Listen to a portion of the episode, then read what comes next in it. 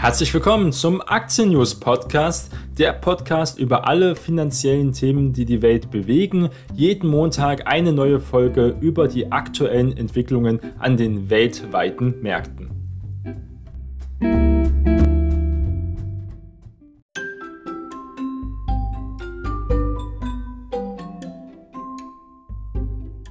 Die im Podcast besprochenen Finanzprodukte stellen keine spezifische Kauf- oder Anlageempfehlung dar. Die Moderatorin und Verlag haften nicht für etwaige Verluste, die aufgrund der Gedanken und der Ideen entstehen. Die Inhalte dienen nur zur allgemeinen Information und ersetzen keine Anlageberatung. Heute ist Montag, der 22. November und wir starten gemeinsam in eine neue Woche. Und zunächst gucken wir mal auf die vorbörslichen Indizes, also auf die Future-Werte an den heutigen Montagmorgen. Und da sehen wir, sind alle großen Indizes wie der DAX zum Beispiel, aber auch der SP 500 und auch der Nasdaq 100 leicht im positiven Bereich. Der SP 500 geht Richtung 4700 Punkte. Das ist ja eine wirklich starke Marke, muss man sagen. Auch der DAX, wie gesagt, leicht im Plus mit 0,11 Prozent. Also sieht auch dieser Montag erst einmal ganz positiv aus. Aber wir wissen ja, Future-Kurse können sich auch schnell wieder ändern. Was ist denn die Woche so alles passiert? Was steht hier im Fokus? Wenn wir mal ein bisschen zurückblicken, sehen wir wieder, Corona-Sorgen kommen auf, aber besonders Tech-Werte haben wieder einen starken Rekordlauf. Am vergangenen Freitag haben die US-Börsen wirklich keine klare Richtung gefunden. Corona-Sorgen schwappten immer wieder über und lasteten besonders auf die Standardwerte, auf die Industriewerte und auf die zyklischen Werte. Aber Tech-Aktien sind wieder stark gefragt, besonders Big Tech, Apple, Amazon, Google und Co., also Alphabet, haben wirklich einen sehr, sehr starken Lauf hingelegt und deswegen steigen auch die Indizes momentan sehr stark an. Besonders Amazon konnte die letzten Wochen stark profitieren, zeitweise sogar wochenmäßig über 7% im Plus. Für so einen großen Wert, der so eine große Marktkapitalisierung hat, ist das wirklich immens viel. Amazon ausgebrochen und geht Richtung Allzeithoch, ist es jetzt momentan auch. Und das wird viele Faktoren liegen daran. Man könnte natürlich sagen, Amazon ist eine Superbank, wenn man sagt, die Corona-Zahlen steigen wieder. Wir werden doch wieder eine Art Lockdown haben oder jedenfalls Kontaktbeschränkungen. Wir haben momentan Black Friday. Andere Werte. Amazon hat sehr starke Lieferketten aufgebaut. Sie haben ja extrem viel Geld investiert in eigene Flugzeuge, eigene neuere Logistikzentren. Ähm, andere Hersteller sieht das eben nicht so aus. Da wird das Weihnachtsgeschäft sehr, sehr schwer werden, aber Amazon ist sehr, sehr gut vorbereitet. Und dazu kommt ja auch, dass zum Beispiel andere großen Werte, auch wie Alibaba, in Übersee Probleme momentan haben, äh, wenn es um ihre Umsatzsteigerung geht. Das sieht bei Amazon wirklich besser aus. Also dafür sieht man, wer wirklich die großen Werte hält. Der Dow Jones eher negativer, weil er eben diese Standardwerte zum Beispiel hält. Welche Aktien waren wirklich nicht zu stoppen? Das ist momentan einfach Nvidia und Apple. Inflationsängste drücken auch besonders Bankaktien wieder rein. Auch der Bankindex äh, verlor doch deutlich, äh, muss man sagen. Das liegt daran, dass wir die Renditen am Anleihemarkt zurückgehen. Ähm, das ist immer ein, kein gutes Zeichen für diese Werte. Doch auch Fluggesellschaften und auch andere Reisewerte ähm, standen auf der Verkaufsliste. Natürlich ist das, drückt das ganz auf die Tourismuslaune. Die Aktien der großen Ölkonzerne litten auch weiter unter dem Preisverfall bei den wichtigsten Rohstoffen. Zum Beispiel Chevron hatte ein Minus von 2,2%, ExxonMobil sogar fast von 5%. Und das ist schon deutlich, sieht man, wie stark die korrelieren. Royal Dutch Shell musste auch wieder die letzten Wochen korrigieren, weil einfach der Ölpreis wieder unter Druck gerät, da die Industrie schwächelt und wieder die Corona-Sorgen größer werden. Facebook äh, hat wirklich einen starken Lauf gehabt. Das heißt ja nicht mehr Facebook, sondern jetzt Meta. Hat sich doch wieder sehr schnell erholen können, nachdem ähm, doch schlechter Newsflow reinkam, muss man sagen, durch die Whistleblower-Affäre. Ähm, konnte sich jetzt Facebook mit Meta und den neuen Metaverse doch ganz gut neu branden, muss man sagen. Ganz erfolgreich gelaufen. Ähm, das läuft ganz gut. Auch Apple sagt, sein iPhone Sales werden zu Black Friday wahrscheinlich auf eine sehr hohe Nachfrage treffen, die Apple gar nicht so bedienen kann. Apple hat ja auch schon wegen den Lieferketten gesagt, dass sie teilweise mehrere Millionen ähm, iPhones nicht ausliefern können. Die Aktien des Chip-Herstellers Nvidia profitieren derweil weiter von den ähm, guten Quartalszahlen, muss man sagen. Sie sind sogar weiter gestiegen, ganze 4%. Hätte man nicht gedacht, dass sie noch so weiter gehen könnten. Nach so einem starken Run in den letzten Monaten äh, muss man sagen, auch Moderna war gefragt, der Impfstoffhersteller, die US-Arzneimittelbehörde, die FDA, hat Corona-Auffrischimpfungen ja mit Impfstoff des Unternehmens auch genehmigt. Auch hier in Deutschland ist ja jetzt Moderna als Boosterimpfung bevorzugt, da einfach momentan mehr Mittel zur Verfügung stehen als zum Beispiel BioNTech. Das könnte sich natürlich auch dann wieder ändern. Der DAX verliert ein wenig an Schwung, haben wir letzte Woche schon gesehen, aber trotzdem noch ähm, hält sich sehr stabil dafür, dass die Industriewerte unter Druck kommen. Das liegt auch daran, dass ja Österreich jetzt wieder einen Lockdown ähm, stimmt zugestimmt hat und das äh, macht auch viele Anleger doch ein wenig bedenklicher, die auch Ende des Jahres jetzt noch nach einer relativ starken Rallye der letzten Wochen doch wieder ein paar Gewinne mitnehmen. Viele hoffen ja noch auf Thanksgiving, was ja jetzt kommt und dann noch auf Nikolaus. Gibt diese Nikolaus-Rallye ähm, historisch gesehen oft ähm, vor Nikolaus, also vor den 6. Dezember, steigen die Kurse im Schnitt doch ähm, stärker als sie fallen. Also eher positive Kurse werden erwartet und am Ende des Jahres werden ja meistens dann Portfolien auch von großen Fondsmanagern wieder glattgestellt, weil sie ja auch eine bestimmte Quote von Aktien und Anleihen zum Beispiel halten müssen. Und auch wieder steuerrechtlich muss man ja jetzt seine Verluste oder Gewinne realisieren, wenn man jetzt zum Beispiel einen größeren Steuerschnitt oder auch eine Umstrukturierung seines Portfolios vornehmen möchte. Die Erzeugerpreise legen erneut extrem zu. Wir haben hier den stärksten Anstieg seit 1951. Und da wurden die Erwartungen ganz klar übertroffen. Das sind keine guten Zeichen, ähm, wenn es auch um Inflationssachen ähm, geht. Wir haben einen 18,4-prozentigen Anstieg im Vergleich zum Vorjahresmonat. Es geht also weiter. Es wird erwartet, dass auch 2022 hier der Gipfel erreicht wird, wenn es um Holz geht, aber besonders auch in Strom in andere Versorgungs- und Gas ähm, natürlich. Das soll nächstes Jahr noch teurer werden aber dann 2023 wieder zurückgehen. Das sind alles natürlich Faktoren, die die Inflation wieder steigen lassen oder auf diesem hohen Niveau, wo wir momentan stehen, auf jeden Fall beharren bleibt. Gleiche ist beim Ölpreis und anderen Rohstoffen genauso. Wir sehen in den letzten Wochen auch einen sehr schwachen Euro.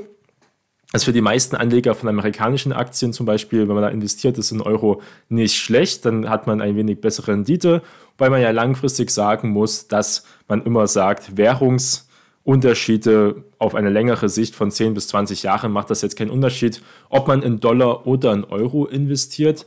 Dabei muss man natürlich auch dran denken, dass man an seine Währung glauben muss, an den Euro, dass er natürlich weiter auch in der Zukunft besteht. Da muss man sich dann darüber auch keine Sorgen machen. Das muss jeder da für sich entscheiden. Jedenfalls Euro stark unter Druck geraten. Das lag auch natürlich an der EZB-Chefin Christine Lagarde, die sprach ich, den ich am vergangenen Freitag auf einem Bankenkongress in Frankfurt erneut gegen eine Zinserhöhung im kommenden Jahr aus. Also ganz im Gegenteil, was jetzt Amerika langsam vorbereitet. Nicht zuletzt wegen dieser Position ist auch eben der Euro seit einiger Zeit unter Druck geraten gegen den doch relativ stabilen und starken US-Dollar. Denn die US-Notenbank, die Federal Reserve, die Fed also, hat ja im Gegenzug damit begonnen, die Zügel zumindest sehr vorsichtig, aber doch langsam anzuziehen, wenn es um die Geldpolitik geht. Dadurch weitet sich auch das Zinsvoraus äh, zugunsten des Dollars auch aus. Der Dollar bleibt also ganz klar die Hauptwährung und ist deswegen auch gefragt. Bundesbankchef Jens Weidmann warnte indes vor einer zu langen Festlegung von einer sehr lockeren Linie. Er sagte, wir sollten das Risiko einer zu hohen Inflation nicht außer Acht lassen und stattdessen auch wachsam bleiben. Aber da steht er auf einsamen Posten. Allgemein die deutsche Position, wenn es um die Geldpolitik geht, ist einfach gegenüber den Südländern, aber natürlich auch Frankreich, wenn man das damit sehen möchte, sehr, sehr schwach und wird eher aus Italien und Frankreich momentan diktiert und Deutschland folgt diesen Kurs natürlich auch. Wir sehen auch, wenn es um Währungen geht, die türkische Lira ist auf Rekordtief gegangen. Wieso? Ähm, einfach die Beeinflussung, die politische Ein Beeinflussung in der Türkei von Präsident Erdogan auf die Notenbank ist massiv und Notenbanken sollen eigentlich unabhängig sein, auch wenn das teilweise eben nicht der Fall ist. Außerdem hat die Notenbank in der Türkei die Zinsen abgesenkt. Die waren von 16 auf 15 Prozent, also um einen ganzen Prozent. Das ist äh, viel, wenn es um solche Zinsentscheide geht. Wir haben in der Türkei sehr, sehr starke Inflation von 20 Prozent. Das ist unglaublich, wie viel also momentan Wertverlust entsteht. Die Türkei hat ja auch teilweise Kryptowährungen verboten, weil die Bevölkerung so verzweifelt ist, da sie sehen, dass das Geld schon nächsten Monat viel weniger wert sein könnte. Wenn es so weitergeht, kann man sogar in der Türkei irgendwann von einer Hyperinflation sprechen. Da müssen ja aber 50 Prozent Wertverlust in einer sehr kurzen Zeit entstehen. Soweit ist es Gott sei Dank nicht. Können wir hoffen, dass dann doch die Notenbank unabhängig bleiben kann in der Türkei und wieder diese Krise in den Griff bekommt. Das sind sehr wichtige Sachen. Kommen wir mal auf Einzelwerte zu sprechen, auf genauere Sachen. Ähm, BASF hat einen ganz interessanten Verkauf getätigt, aber ein sehr momentan ein bisschen eingeschlafenes Unternehmen. Der Chemiekonzern aus dem DAX verkaufte jetzt sein Geschäft mit Kalin-Mineralien im US-Bundesstaat Georgia an das US-Unternehmen Carmen. Wenn die Kartellbehörden jetzt zustimmen, soll der Verkauf in der zweiten Hälfte des Jahres 2022 vollzogen werden. Über den Kaufpreis machte BASF aber noch keine Angaben. Prinzipiell BASF interessanter Dividendentitel ist doch stark wieder unter Druck geraten. Die haben ein großes Problem, denn der Rhein wird immer tiefer, es wird immer weniger Wasser dran an den ähm, Schiffsfahrten.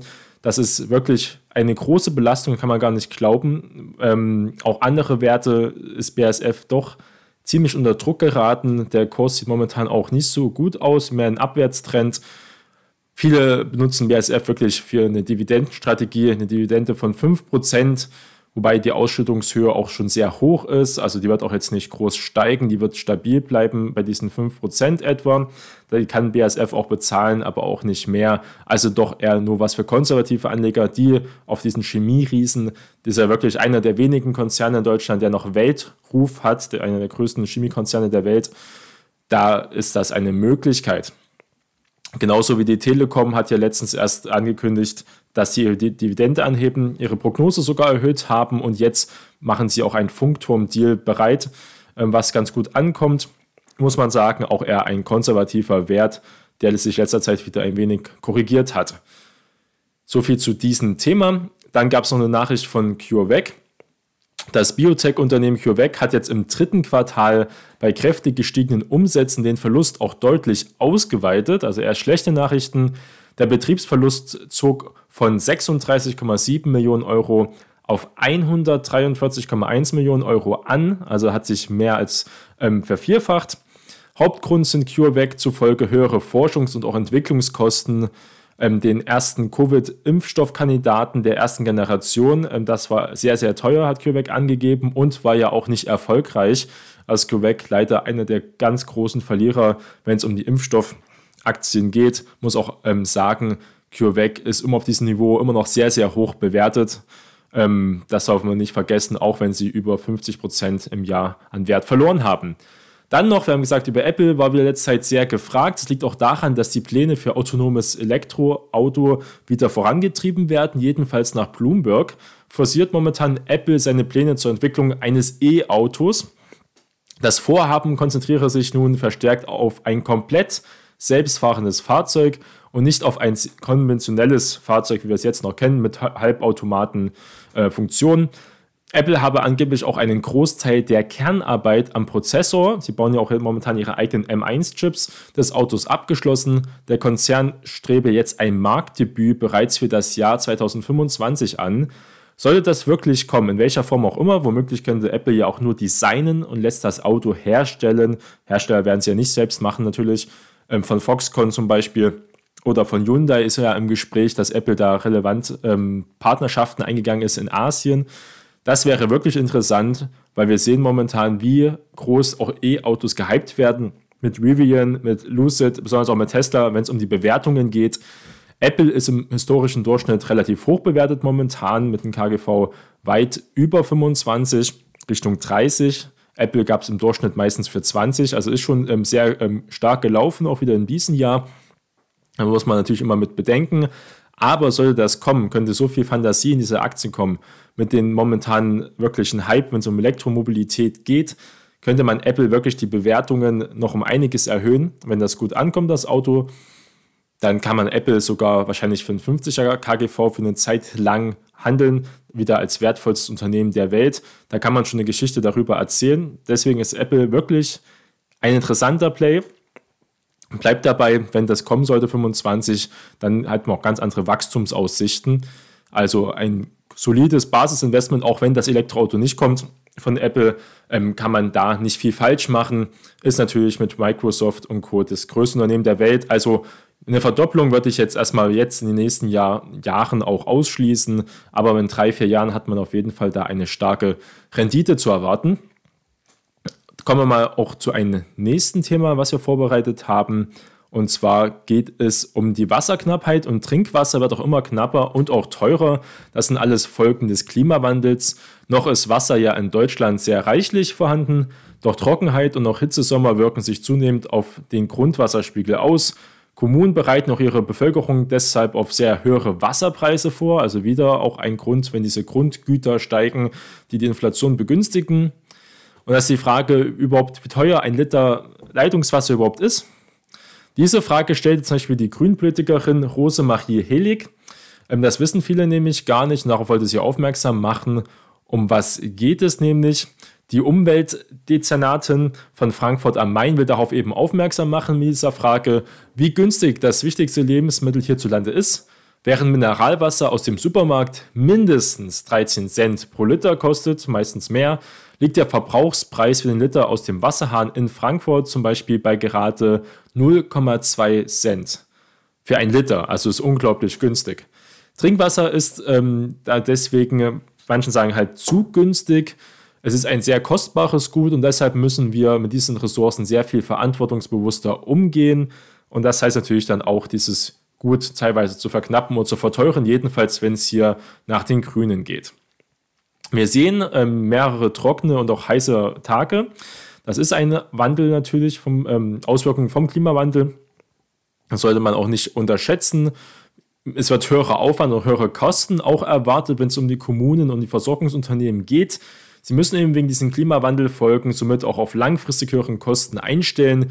Wie hoch die sein werden, ähm, wollte, kann man jetzt noch nicht genau sagen. Der Deutsche Verein des Gas- und Wasserfachs ähm, macht momentan eine Umfrage von mehr als 100 Wasserförderern. Und das Ergebnis war jedenfalls, in den vergangenen zehn Jahren haben die Unternehmen 400 Millionen Euro für Klimaanpassungskosten ausgegeben. Sieht man also auch da, dass es aktiv wirklich schon jetzt extrem große Kosten ergeben. Für die nächsten zehn Jahre erwarten sie Kosten von 1,2 Milliarden Euro, also dreimal so viel. Das Geld brauchen sie, um neue Brunnen zum Beispiel zu bauen, die tiefer sind und damit auch neue Trinkwasserquellen zu erschließen, für neue Leitungen, für den Ausbau von Werken und auch Hochbehältern zur Wasserspeicherung für ein umfangreiches Umweltmonitoring. Das kostet alles Geld und letztendlich müssen die Verbraucherinnen und Verbraucher auch diesen Mehraufwendungen zahlen, sagt hier auch der OVAG-Vorstand dazu, der also hier diesen Verein auch mit vertritt. Und alle größeren Wasserversorger und Wasserförderer und der Wasserspeicherung wird also immer wichtiger, um über längere Trockenzeiten hinwegzukommen, auch in den nächsten 20, 30 Jahren.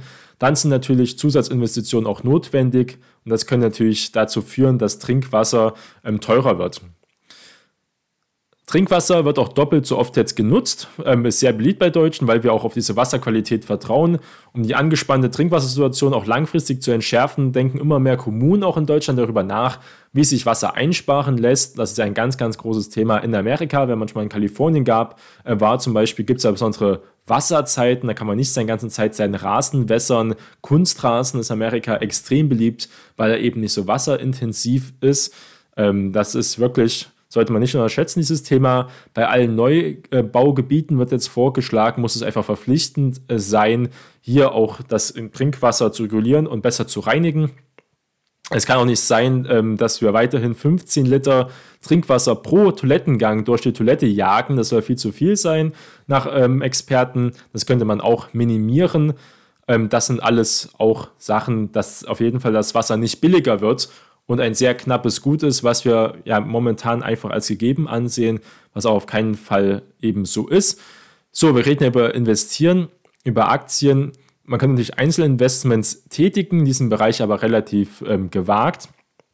Wir reden über Versorger als Unternehmen, die stabile Gewinne meistens erwirtschaften, ähm, aber kein großes Wachstum erstmal erreichen können, aber sehr wichtig sind, sehr solide Unternehmen.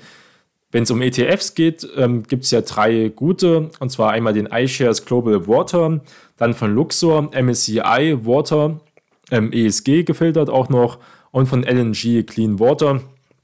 Wenn wir auf den ähm, Verlauf gucken, sehen wir, dass der iShares Global Water dieses Jahr besser performt hat mit über 40 Prozent, 44 Prozent und hat damit sogar den S&P 500, den DAX natürlich auch outperformed. Also das Thema Wasser wird schon gespielt, auch an den Börsen und nicht seit kurzem erst. Ähm, der Verlauf ist schon sehr stark. Sind ähm, alles ausschüttende ETFs, außer der LNG Clean Water. Das ist ein tesorierender, also der die Dividendenerträge akkumuliert. Die sind auch gar nicht mal so uninteressant, weil halt Versorgungsunternehmen, American Water ist zum Beispiel mit vertreten, meistens auch eine relativ interessante Dividende haben, meistens über ein bis zwei Prozent in vielen Bereichen. Und deswegen ist das doch wichtig, ob man also thesaurierend macht oder doch ausschüttend. Eine Aktie, die ja auch ähm, eine gewisse Zeit gehypt wurde, ist ja China Water Affairs. Die ist von den Zahlen auch wirklich interessant. Die können wir uns mal ein bisschen genauer angucken. Die wurde halt ähm, von auch gewissen Seiten ein bisschen gehypt. Da muss man natürlich ähm, wirklich drauf achten. Die steht momentan bei 8, ähm, 80 Cent, 81 Cent, um genau zu sein. Das ist ein chinesischer Wert, wie der Name ja schon sagt.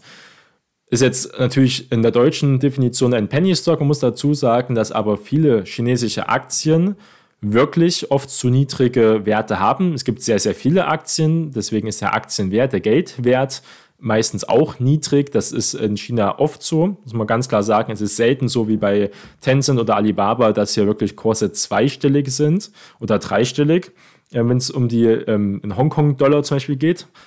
Ähm, meistens sind sie wirklich unter 1 Euro, 2 Euro, also wirklich Penny Stocks, was aber nicht gegen die Qualität spricht. Das muss man sagen.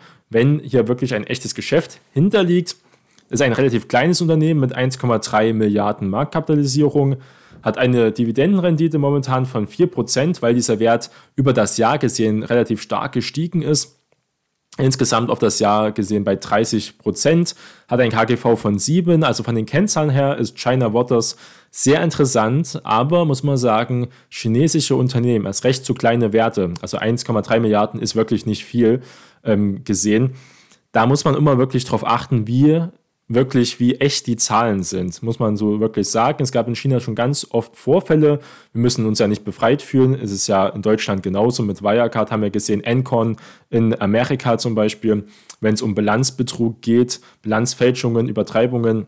Das ist ähm, China aber noch viel stärker ausgeprägt. Das vergessen viele Leute, besonders in den 2000er Jahren war das extrem. Da konnte man eigentlich in China nicht investieren, wirklich nur in die großen Werte investieren, weil solche kleineren Werte waren meistens alle extrem hochpolierte äh, Buden, die gar keinen wirklich fundamentalen Wert haben. Das ist scheinbar hier nicht so der Fall. Wird ein wenig von Analysten auch gecovert, äh, muss man sagen. Ist halt eine Hongkong ansässige Beteiligungsfirma, die ja eben der Wasserversorgung und anderen verbundenen Unternehmen damit tätig ist. Sie hat drei Segmente. Einmal diese Wassersparte, stellt Betriebs- und Bauleistungen für die Wasserversorgung, Abwasserbehandlung und auch Entwässerung bereit. Ein ganz wichtiges Thema. Ähm, als Recht China mit dieser riesen Bevölkerung ist das natürlich ein ganz wichtiges Thema. Aber auch die Sparte Betonprodukte haben sie, ähm, was natürlich ähm, schwierig ist, weil ja die ganze Geschichte mit Evergrande also den großen Immobilienentwickler ja doch immer noch weitergeht und irgendwann ähm, S&P die SP ist ja diese Ratingagentur und Auditor auch und SP sagt auch schon, Evergrande wird wahrscheinlich dieses Jahr oder spätestens nächstes Jahr pleite gehen. Momentan können sie ja noch ihre äh, Zinsen aus den Anleihen bedienen, aber das wird nicht mehr lange gut gehen. Jedenfalls vermutet das ähm, SP. Das muss man dazu sagen und auch natürlich 20 Prozent der chinesischen Wirtschaft sind mit der Baubranche involviert. Da könnte es in China nochmal richtig ruckeln. Das werden wir nächstes Jahr sehen. Sollte man auch hier nicht hier vergessen, dass das hier ein wichtiger Bestandteil ist. Der Kurs hat auch wenig, äh, ein wenig korrigiert. Wir hatten dieses Jahr auch mal noch schon über 1 Euro einen Wert. Jetzt, wie gesagt, bei 80 Cent hat man also, wenn man hier einen Höchstpunkt gekauft hat, hätte man 20% Verlust. Hätte man einen Tiefspunkt gekauft, hätte man mehrere 100 äh, Prozent machen können. In den letzten Jahren ist ähm, stark gelaufen, richtigen Zeitpunkt. Aber man muss ganz klar sagen, wir reden hier über ein sehr kleines Unternehmen, Die Internetseite kann man mal aufrufen von China Water Affairs, die ist sehr alt, die ist von 1998 und ähm, auch von den alten, äh, wenn es um die Protokolle geht. Und die IT, das sieht alles nicht so ähm, seriös aus, muss ich ganz klar dazu sagen, weil es aber viele Leute hypen, ähm, wollte ich mal mit angesprochen haben. Aus ganz bestimmten Gruppen kommt das. Rein von den Kennzahlen her sieht es wirklich attraktiv aus mit einem Wachstumraten von ähm, durchschnittlich 15 bis 18 Prozent, einer Marge von 40 Prozent. Das sind wirklich eigentlich starke Zahlen. Ähm, sollte man gucken, wenn es doch wieder ein wenig korrigiert. Momentan sieht der Chart so aus, als würden wir wieder runtergehen Richtung 70, 60 Cent. Dann könnte das doch für einen gewissen Limit natürlich nur mit ein bisschen Geld, mit Spielgeld, könnte man sich hier auch involvieren. Wenn man aber langfristig dieses Thema spielen möchte, kann ich wirklich nur diesen ETF zum Beispiel empfehlen, wenn man das hier wirklich als Sektorplay machen möchte. Ähm, das sollte man noch, China Water Affairs nicht vergessen, sollte die Regulierung in China ist ja momentan wieder ein wenig als Thema weggekommen. Man achtet ja besonders auf diese großen Tech-Konzerne wie Alibaba, die stark ähm, reguliert wurden und noch weiter reguliert werden. Aber man sollte nicht unterschätzen, dass es auch in anderen Bereichen geht. Es ist nicht nur Big Tech wird momentan von der kommunistischen Regierung in China stärker reguliert, sondern der gesamte Markt, die gesamte Wirtschaft. Und was ist denn ein Gut, was man sagen könnte, das für die Gemeinschaft wichtig ist und was deswegen auch für die Kollektion einfach ähm, ja auch eine Enteignung möglich wäre, was ja auch von vielen Linken gefordert wird, auch in Deutschland, ist immer Strom also Energienutzung allgemein, auch Gas, aber auch Wasser. Mit Wasser sollte man keine Profite machen, das ist unmoralisch und deswegen könnte der Staat auch jederzeit mit einer relativ guten Begründung sagen, wir enteignen hier das Unternehmen oder reglementieren es extrem stark. Sollte man nicht vergessen, Grundversorgung ist immer das erste Thema, erst recht, wenn es wirklich mal knapp werden sollte, was auf jeden Fall staatliche Eingriff ähm, erfolgen wird. Das mal dazu noch gesagt. Dann gab es noch ähm, einen Bereich, den ich mal kurz ansprechen wollte heute. Und zwar geht es um Spieleaktien, sind oft ganz beliebt, also Gaming-Aktien. Und da gab es doch in der ganzen Branche sehr schlechte Nachrichten, denn es kommen immer mehr Sexismusvorwürfe ähm, gegen Spieleentwickler ans Licht. Und besonders hat es Activision Blizzard momentan getroffen. Activision Blizzard, auch bekannt durch Games wie Candy Crush zum Beispiel, ähm, stehen wegen Sexismusvorwürfen unter Beschuss. Die Unternehmenskultur sei nachhaltig auch frauenfeindlich und die derzeitige Co-Chefin, oft haben wir auch Frauen im Vorstand zum Beispiel, wirft auch dann das Handtuch, weil sie dagegen nichts unternommen haben oder einfach ähm, momentan selbst diese Probleme nicht Herr werden konnten.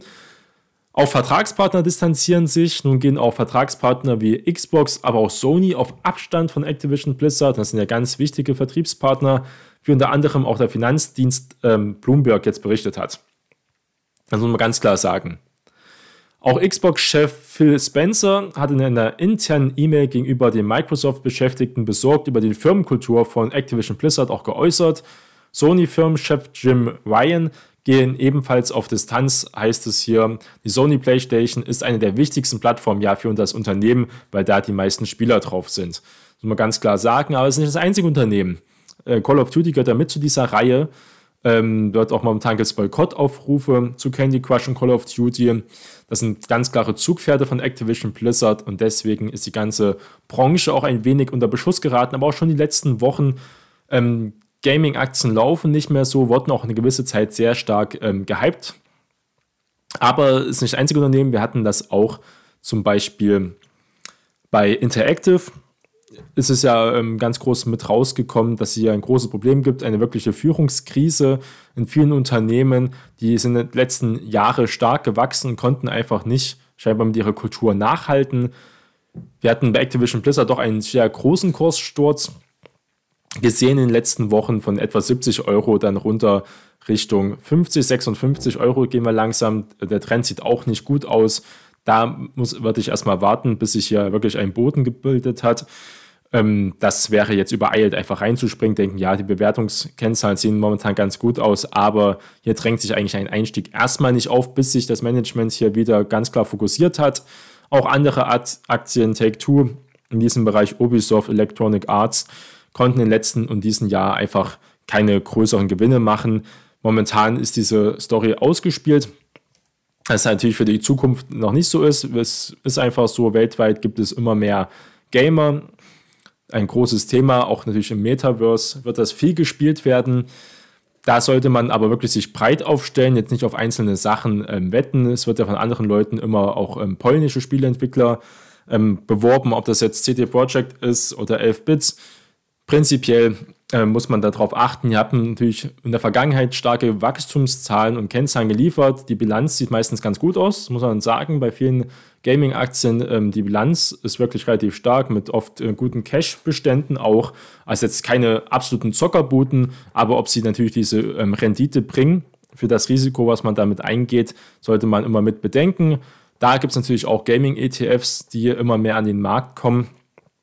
Das wäre eine Möglichkeit, das zu spielen oder wirklich nur sehr selektiert in diesen Markt zu gehen und dann in die großen Werte ähm, wirklich zu investieren und dann langfristig zu investieren, weil erst einmal diese, besonders diese Branchenkultur, die doch vorherrscht in vielen Unternehmen in dieser Branche, in dieser Gaming-Branche, wenn es um Sexismus geht, doch ein großes Problem sein kann, auch wenn es um die ESG-Kriterien geht, ähm, wo das ja ein großes Thema ist einfach.